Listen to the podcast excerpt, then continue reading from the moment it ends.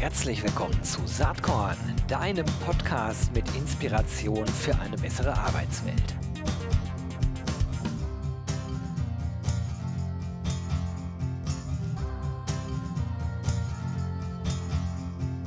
Hallo und herzlich willkommen zum Saatkorn Podcast. Heute geht es um Benefits, aber nicht einfach so äh, aus der Hüfte geballert, nein, mit Substanz. Ich habe heute einen Gast dabei, der hat einen niegelnagelneuen Benefits äh, Report am Start, den ich mir natürlich vorher auch downgeloadet habe. Äh, das ist ein fettes Ding. Ich gucke gerade mal mit über 40 Seiten, fast 50 Seiten. Ähm, also wirklich viel Stoff. Wahrscheinlich zu viel Stoff für einen Podcast, aber das sehen wir gleich. Und ich habe hier am Start den Nikolai Skatschkov. Der ist Co-Founder und CEO bei Circular. Hi, Nikolai, herzlich willkommen. Hi Gero, freut mich hier heute hier mit euch zu sein. Ja, freut mich total auch, dass du da bist. Bevor wir gleich auf euren Report kommen, ähm, erzähl doch mal, wie dein Weg eigentlich zu äh, Circular war, beziehungsweise wie die Idee entstand, Circular zu gründen, denn du bist mhm. ja Co-Founder. Ja, ja, gerne. Also ich bin Anfang 30, ich bin im Süden von Deutschland in Freiburg aufgewachsen und ähm, habe mich fürs Studium in Köln für BWL entschieden und ähm, hatte eigentlich immer schon so eine schöpferische Ader, habe viel Kunst gemacht und habe BWL gewählt, weil ich gedacht habe, das ist eine sichere Bank.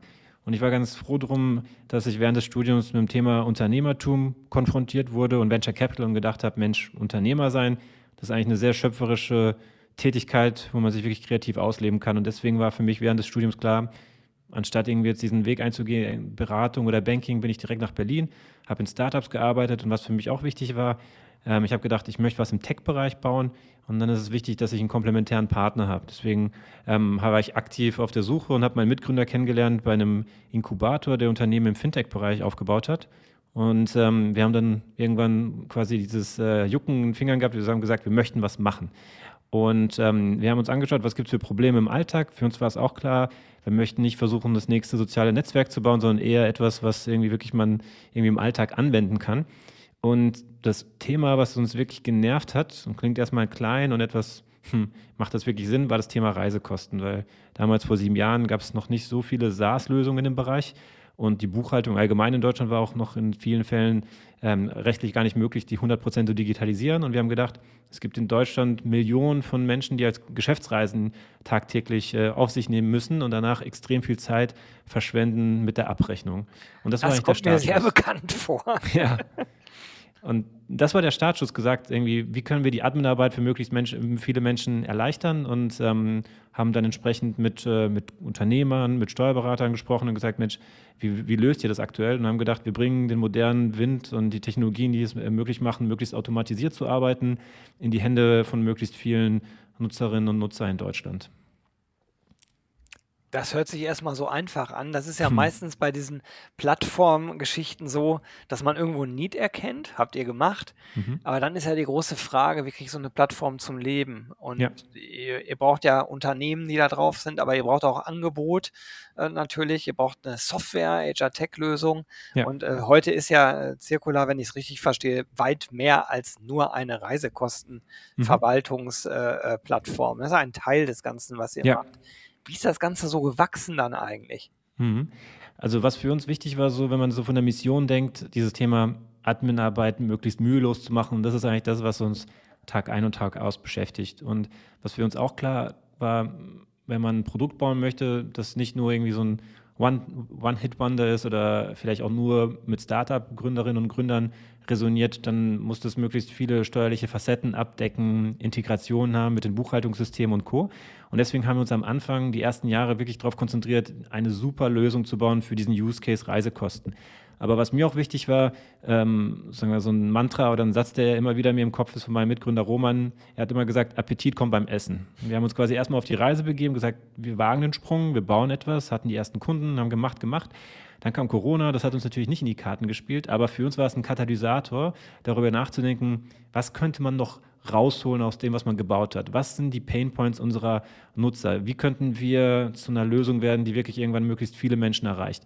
Und das war der Moment, wo wir angefangen haben, etwas, sagen wir mal, konträr zu dem Gedanken von Markt, also Wettbewerber von uns zu überlegen, eine Lösung zu bauen rund um den Alltag des Mitarbeitenden. Das bedeutet, wir haben überlegt, was sind sozusagen die Pain Points oder Themen, die im Alltag von dir und mir auftauchen, die heute nicht gut gelöst sind und am Ende die Zeit von Mitarbeitern kosten, aber auch dann in der Lohnbuchhaltung oder in der Finanzbuchhaltung einfach ein Riesen-Pain sind. Mhm. Und das ist, wo wir gedacht haben, Mensch, Reisekosten, Auslagen, das ist ein Thema. Was kann man doch machen? Das Thema Zahlungsverkehr mit anbinden, aber, und das haben wir, da haben wir wirklich die HR-Welt sozusagen betreten, ähm, dieses ganze Thema Benefits mit aufzunehmen, weil im Endeffekt wir gesehen haben, dass unser Produkt die Chance hat, nicht nur Menschen Zeit zu sparen, die man sinnvoller stiften kann, indem man in die Arbeit investiert oder mehr Zeit mit seiner Familie oder Hobbys verbringt. Aber der zweite Aspekt war, und das ist quasi ein bisschen auch die, die Brücke zu, zu, zu dem Report ist, wie können wir dieses Tool nutzen mit dem Vertrauen, dass dann die, die Entscheiderinnen und Entscheider in uns gewonnen haben, um am Ende des äh, Monats mehr Geld auf dem Konto unserer Nutzer zu realisieren. Weil in Deutschland gibt es Dutzende von Entgeltbausteinen, die man anbieten kann. Die sind all von, vom Konzept teilweise schon 50, 60 Jahre alt, äh, aber die wurden noch nicht in den Alltag so transformiert, dass die wirklich alltagstauglich sind. Und das war der Moment, wo wir gedacht haben, das Thema Essen, Mittagessen ähm, tangiert jeden und das könnte man entweder mit quasi Gutschein papierhaft abbilden oder smart mit, App, mit der App scannen. Und das war der Startschuss, wo wir angefangen haben, mehr in Benefits zu denken. Und heute sagen wir, sind wir quasi die Abrechnungsplattform für alle Ausgaben von Mitarbeitern und deswegen nicht nur Spesen und Reisekosten, sondern eben auch Benefits. Und das ist die Vision, die wir weiterhin verfolgen. Da würde ich gerne noch mal ein, zwei Fragen stellen, bevor wir auf den Report dann kommen. Mhm. Und zwar gibt es ja inzwischen eine riesen Vielzahl von Benefits. Und in der Vergangenheit war es oft so, dass Unternehmen mehr oder weniger pauschale Benefits-Angebote gemacht haben. Heute mhm. ist natürlich durch Digitalisierung und ja, Anwendung von smarten Technologien eine sehr individuelle Herangehensweise möglich. Also ich sag mal, ein Benefit wie, wie ein Jobrat auf der einen Seite mhm. und ein Benefit wie eine betriebliche Altersversorgung auf der anderen Seite. Die liegen halt inhaltlich ja meilenweit auseinander, ja. aber haben natürlich diesen Verwaltungshässel. Und ist das so, dass ihr bei Circular diese Dinge alle bündelt und auf einer Plattform dann anbietet und die Verwaltung möglichst einfach macht für die Mitarbeitenden? Ganz genau. Also im Endeffekt kann man ähm, das wie so eine Art Baukastenprinzip sehen. Also heute haben wir fünf verschiedene Module, die man über uns beziehen kann. Das ist einerseits das Ess der Essenszuschuss, Mobilitätsbudget, der Sachbezug in Form von Gutschein, aber auch eine Homeoffice-Pauschale und, und, und, und Erholungsbeihilfe.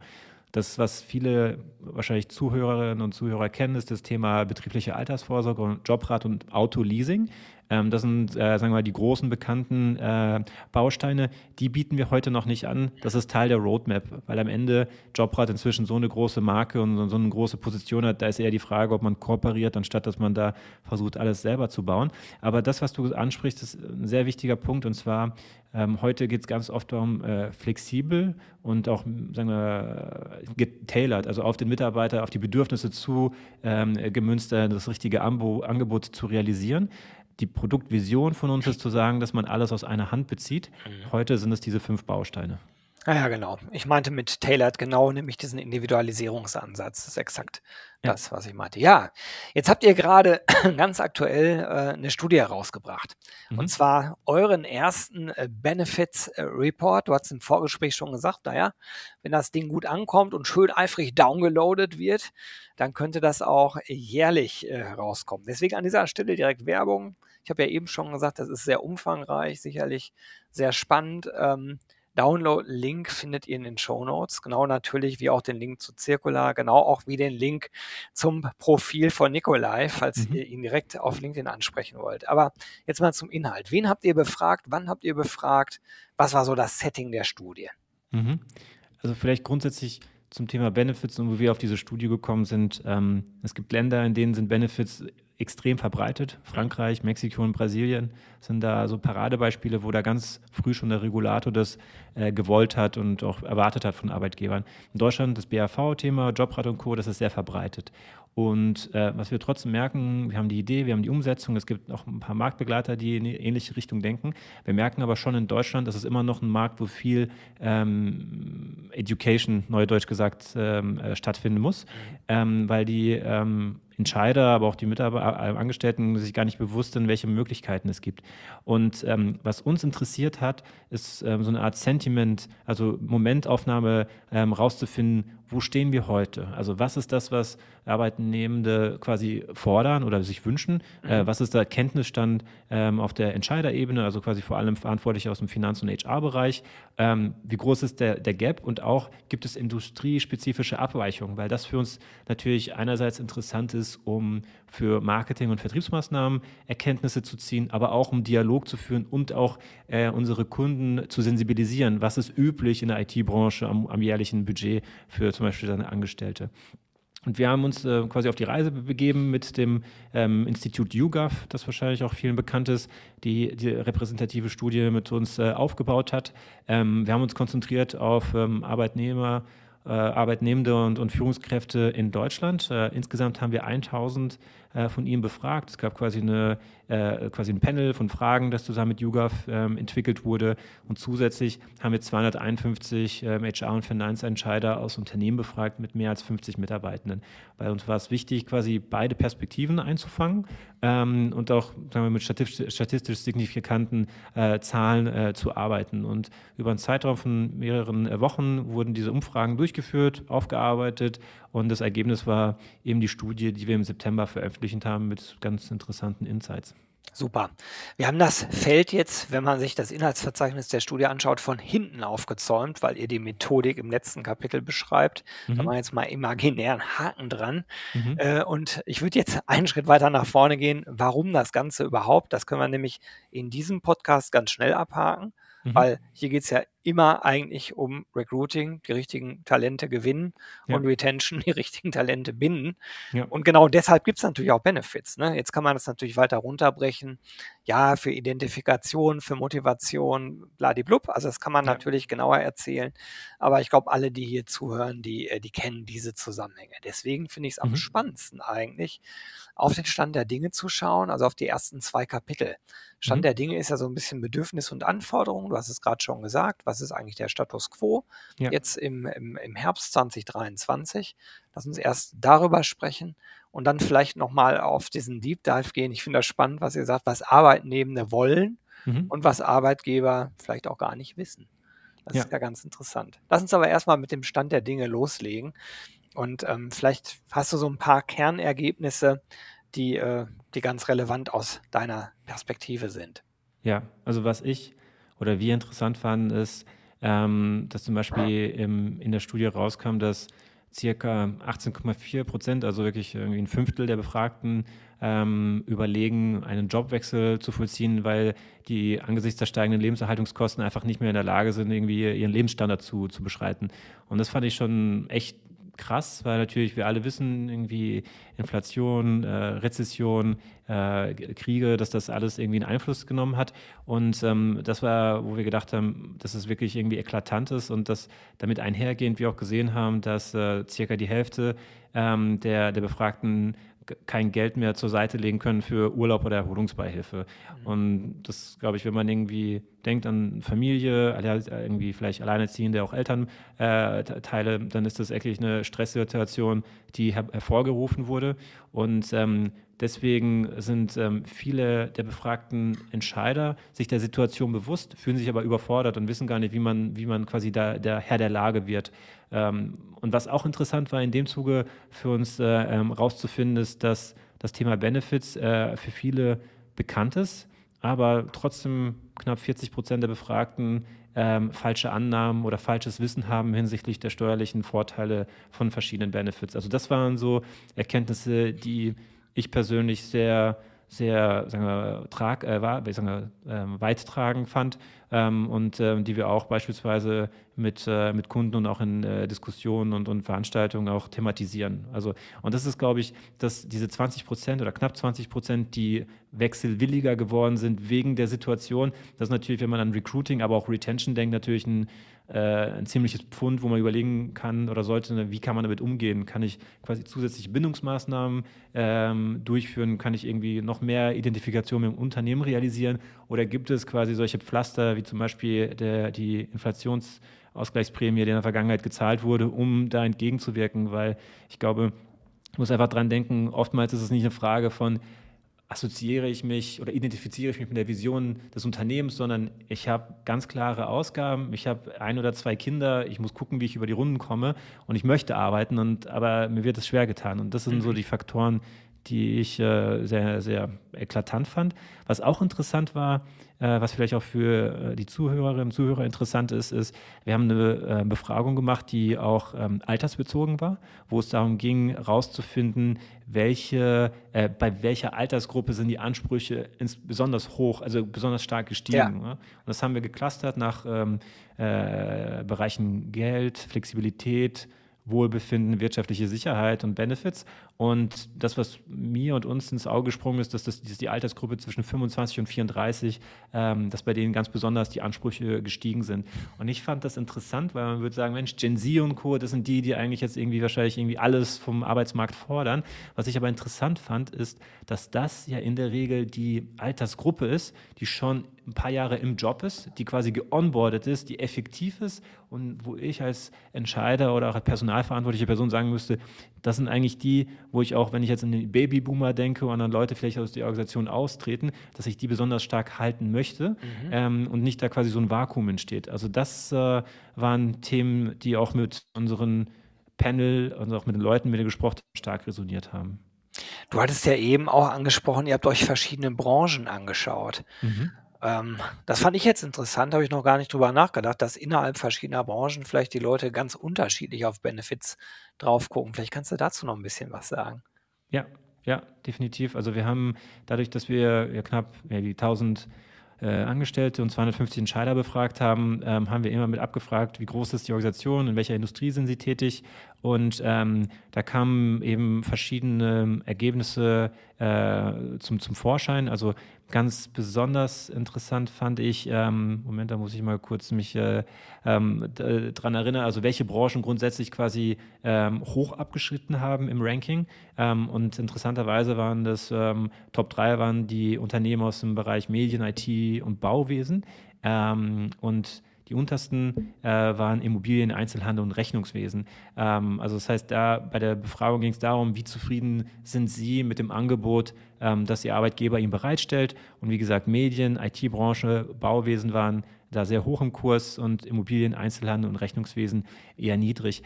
Wir haben eine zusätzliche, also wir haben das noch stärker detailliert. Wir ähm, haben auch ähm, quasi befragt, wie viel geben Sie im Jahr äh, für Benefits aus, um so eine Art Median oder so eine Art Ranking innerhalb der Industrie noch zu, umzusetzen. Ähm, die Daten liegen uns auch vor, die sind auch bei uns einsehbar. Ähm, dadurch, dass teilweise das N pro Industrie zu klein war, haben, hat, hat YouGov entschieden, dass das ähm, aus einer statistisch also signifikanten Perspektive nicht zureichend ist. Und deswegen haben wir gesagt, nehmen wir davon Abstand. Aber da sind auch nochmal interessante Erkenntnisse zum Vorschein getreten, wie, wie spendabel sind die verschiedenen Unternehmen. Und ähm, Genau, das war so die ähm, Erkenntnisse hinsichtlich ähm, industriespezifischen ähm, Antworten. Gab es Dinge, die euch total überrascht haben? Ich meine, ihr seid im Thema drin. Mhm. Gab es so, so, so Dinge, wo ihr gesagt habt, das gibt es ja gar nicht, haben wir bisher gar nicht so eingeschätzt? Ja, also was ganz interessant war, ähm, was ich nicht erwartet hätte bei den Top-Benefits, also das, was die, ähm, das, was die ähm, Arbeitnehmenden quasi gesagt haben, das ist unser Wunschbenefit, war auf Platz 1 mit 40 äh, Prozent der Befragten das Thema Mobilitätszuschuss. Mhm. Ähm, das war interessant, weil ich immer gedacht hätte, das Thema ähm, Auto oder BAV würde auf Platz 1 sein, aber tatsächlich Mobilitätszuschuss, das war bei 40 Prozent der Befragten. Äh, auf Platz 2 war flexible Arbeitsform und Platz 3 tatsächlich dann die betriebliche Altersvorsorge. Und das fand ich interessant, weil natürlich wir auch bei unserer Produktentwicklung thesengetrieben arbeiten und denken, Mobility ist ein Zukunftsthema, äh, Nachhaltigkeit, Flexibilität ist einfach ein Top-Thema. Aber das dann nochmal in den Zahlen zu sehen, das, äh, das fand ich persönlich äh, etwas überraschend. Und was auch interessant war, ähm, war eine Befragung, wo es darum ging, welche Benefits werden von den Entscheidern angeboten und als, ähm, als, als wichtig empfunden und wie sehen das die Arbeitnehmenden. Und ähm, da gab es eben ganz krasse Diskrepanzen. Um ein Beispiel zu machen, beim Thema Weiter, Weiterbildungsmöglichkeiten haben 53 Prozent der Entscheider gesagt, das ist für uns wichtig und glauben wir, wird auch entsprechend von unserer Belegschaft so wahrgenommen. Äh, die Belegschaft hat aber nur mit 33 Prozent quasi auf dieses Thema geantwortet. Das heißt, man sieht da irgendwie einen krassen Gap und das ist etwas zum Beispiel, was wir ähm, auch jetzt gerade unsere Kunden, wie soll ich sagen, ähm, dazu animieren, dass man einfach mal sensibilisierter ähm, ist und auch Dinge abfragt. Also dass man sagt, Mensch, wir haben irgendwie inzwischen ein gewisses Portfolio an Angeboten, lass uns doch mal eine Befragung starten, um zu sagen, wird es eigentlich von unseren Mitarbeitenden auch wirklich genutzt oder ist es etwas, das nice to have ist oder klingt gut, aber in der Praxis einfach nicht irgendwie mit dem Alltag vereinbar oder einfach nicht interessant. Und das war beim Thema Weiterbildungsmöglichkeiten für mich persönlich ähm, ziemlich, ziemlich überraschend. Ja. Ich könnte mir aber auch vorstellen, dass da noch ein bisschen was anderes dahinter steckt, denn ähm, ist Weiterbildung wirklich ein Benefit? Also die, mhm. die Entscheider sagen ja, die Arbeitnehmer sagen äh, nö. Das ist eigentlich ein Hygienefaktor oder ja, genau. ist quasi eigentlich also, gar kein, ja, ja, ja, ja, Das ist nämlich die Frage, was wird überhaupt als Benefit gesehen? Mhm. Und äh, auch sowas wie flexible Arbeitsformen, das mhm. ist natürlich was, was in einigen Branchen schlecht anzubieten ist. Also im Baugewerbe äh, ja. für, einen Teil der Belegschaft schon, aber für einen anderen Teil eben auch nicht. Mhm. Und ähm, das ist dann halt relativ schwierig einzuordnen, ne, weil es vielleicht ein Benefit ist, den mhm. bestimmte mhm. Menschen, Arbeitsgruppen, also Berufsbilder gar nicht, gar nicht sozusagen für sich in Anspruch nehmen können. Ja. Ähm, das, das war das, was ich gedacht habe, als ich mir da diese äh, Reihenfolge angeschaut habe auf Seite 23. Mhm. Dennoch interessant, aber interessant ist auch, dass die äh, Reihenfolge, auch wenn die Prozentwerte sehr unterschiedlich sind, gar nicht so stark differiert. Ne? Mhm. Also ja. ist jetzt nicht so, dass der eine sagt, Weiterbildungsmöglichkeiten ist bei uns auf Platz 1 und bei der anderen Gruppe wäre das auf Platz 8. Ja. Das ist nicht der Fall, sondern die, die Ausprägung der Prozentwerte ist sehr unterschiedlich.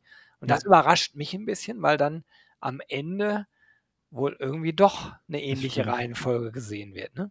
Ja, ja, ja, das stimmt. Nur in der Ausprägung halt unterschiedlich. Ja. ja. Interessant. Ähm, welche Handlungsempfehlungen lassen sich aus der Studie ableiten für HR-Teams? Also mhm. erstmal, Leute, lest die Studie. Wird man garantiert schlauer von, das ist ja klar. Mhm. Aber gibt es so, so ein paar Tipps, wo du sagst, also das wäre was, wo, wo man sich vielleicht doch mit auseinandersetzen sollte, wenn man, wenn man ja. äh, an Re Recruiting und Retention denkt?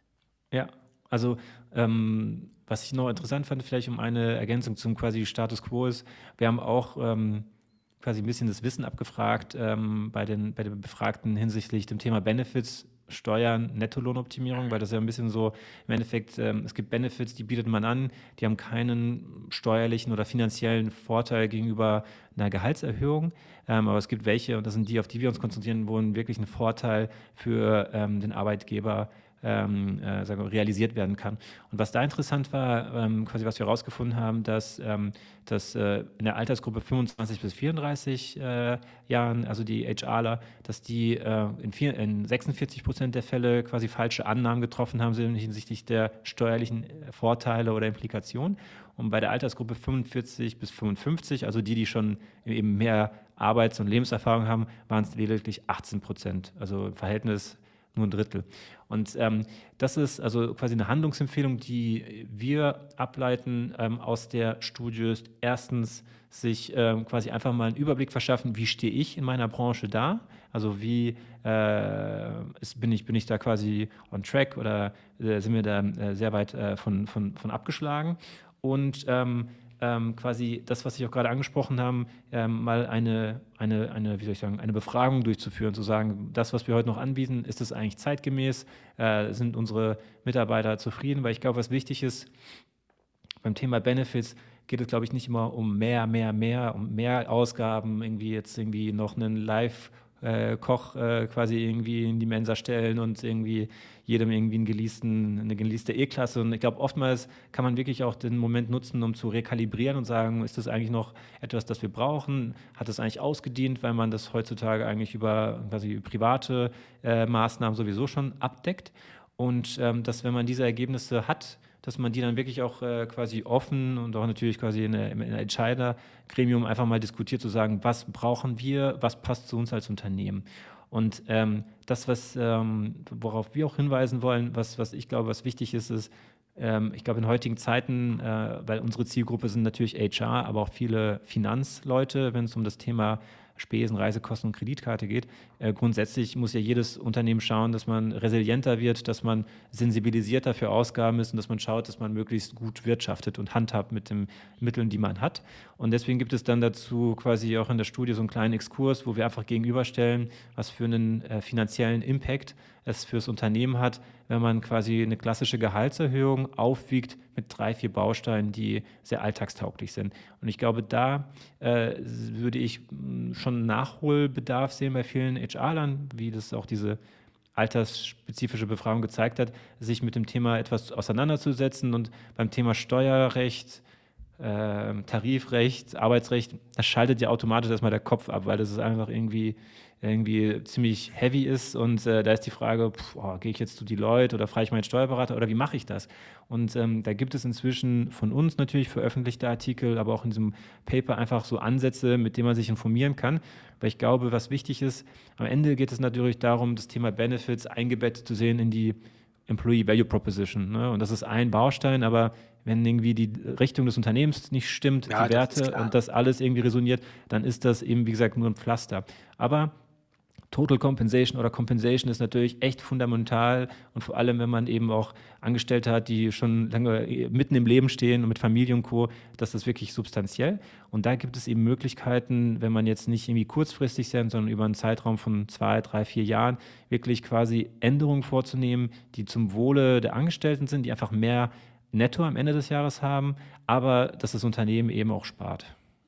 Ja, das ist ein interessanter Faktor, ne? Das ist halt was ich kann mir auch vorstellen, dass dass viele ja, direkt keine Lust haben, darüber nachzudenken. Und zwar auf beiden Seiten, ne? Ja. Bei bei den ArbeitnehmerInnen genauso wie bei den PersonalerInnen. Ich finde ja, die Seiten 32 und 33 im Report sind fast die interessantesten, weil da der Effekt, wie du es ja gerade schon dargestellt hast, sehr, sehr plastisch aufgezeigt wird. Mhm. Ähm, sollte man sich vielleicht echt zu Gemüte führen. Und dann muss man sich die Frage stellen, kann man das äh, mit eigenen Bordmitteln sozusagen abdecken, dieses Wissen, oder hat man halt einen Dienstleister mhm. an seiner Seite, der einem da helfen kann? Ähm, spannender, spannender Ansatz. Und wie du auch richtig gesagt hast, also wenn, wenn die Kultur generell im Argen ist, dann kannst du das mit Benefits wahrscheinlich auch nur beschränkt äh, auffügen. Ja. Aber es geht in Zukunft ja immer mehr darum, der bestmögliche Arbeitgeber eigentlich zu sein. Und dazu gehört die Grundlagenarbeit, also ein vernünftiges Miteinander zu haben, partnerschaftliche Unternehmenskultur und dann aber eben auch an diesen Schrauben zu drehen, äh, weil man damit, glaube ich, wirklich einiges rausholen kann. Und wie euer Beispiel hier auch zeigt, äh, du kannst als Unternehmen eigentlich bares Geld damit sparen. Ne? Absolut. Super. Ja. Du, wir sind fast schon durch mit der Zeit. Gibt es irgendwas, wo du sagst, äh, das, das wollte ich aber unbedingt zu dem Thema noch loswerden? Mm. Was ich interessant finde, was wir nicht anbieten, und deswegen kann ich das, glaube ich, ohne Empfehlung, aber einfach nochmal vielleicht äh, verdeutlichen. Ich glaube, das Thema BAV, das sollte man sich auf jeden Fall anschauen. Ich glaube, das ist ein Thema, da gibt es viele, sagen wir, viele, die sich vielleicht irgendwie, die irgendwie verbrannt haben, weil man immer denkt irgendwie an die hohen Kosten, die dann Ende, am Ende beim Makler landen. Ähm, ich glaube, das ist aber ein Thema, das äh, wirklich wichtig ist, weil im Endeffekt man natürlich hier die Möglichkeit hat, ähm, steueroptimiert äh, etwas für seine Altersvorsorge zu tun. Und da gibt es inzwischen auch ETF-basierte Produkte, wo man weiß, dass am Ende nicht jemand anders irgendwie, äh, sagen wir, sich die Taschen voll macht. Und ähm, das ist etwas, das interessant ist, weil aus Arbeitgebersicht natürlich man das auch als Gehaltsumwandlung anbieten kann. Waren jetzt auch wieder, und wichtig, viele von den KMUs, also Konzerne machen das, Mittelständler und Großunternehmen machen das, aber viele Mittelgroßunternehmen denken immer, das passt irgendwie nicht, wir haben keine Zeit dafür. Aber ich glaube, das wäre ein Thema, das würde ich mir auf jeden Fall anschauen, weil ich glaube, langfristig ähm, ist das natürlich irgendwie, hat man als Unternehmen auch einen gesellschaftlichen Auftrag, irgendwie, wenn es an seine Belegschaft geht, sicherzustellen, dass die auch einen guten Lebensabend haben. Aber ansonsten habe ich mich gefreut, heute hier zu sein und mit dir sprechen zu können. ja, jetzt bist du mir vorweggekommen. Natürlich wollte ich mich erstmal bei dir bedanken, dass du ein halbes Stündchen Zeit für Saatkorn genommen hast. Spannende Studie, ähm, ja, in den, in den Shownotes enthalten. Hat mir ganz viel Spaß gemacht, Nikolai. Ich wünsche euch äh, weiterhin auch viel Spaß und Erfolg mit Circular. Und ja, man läuft sich bestimmt irgendwann wieder über den Weg. Also ganz herzlichen Dank. Super, habe ich sehr gefreut. Vielen Dank, Gero. Ciao. Ciao, ciao. Jo, das war diese Saatkorn-Podcast-Episode. Wenn du nichts mehr verpassen willst und dich überhaupt für die Saatkorn-Themen interessierst, dann abonnier doch einfach meinen niegelnagelneuen Newsletter. Und dann bekommst du jeden Sonntag frisch alle Artikel, alle Podcast-Folgen, außerdem noch meine wöchentliche Kolumne und die Verlosung der Woche in deine Inbox. Musst du natürlich nicht sonntags lesen, geht auch montags oder dienstags. Ich würde mich sehr freuen. Hier nochmal die URL saatkorn.com slash newsletter. Tja, dann bis bald. Ciao.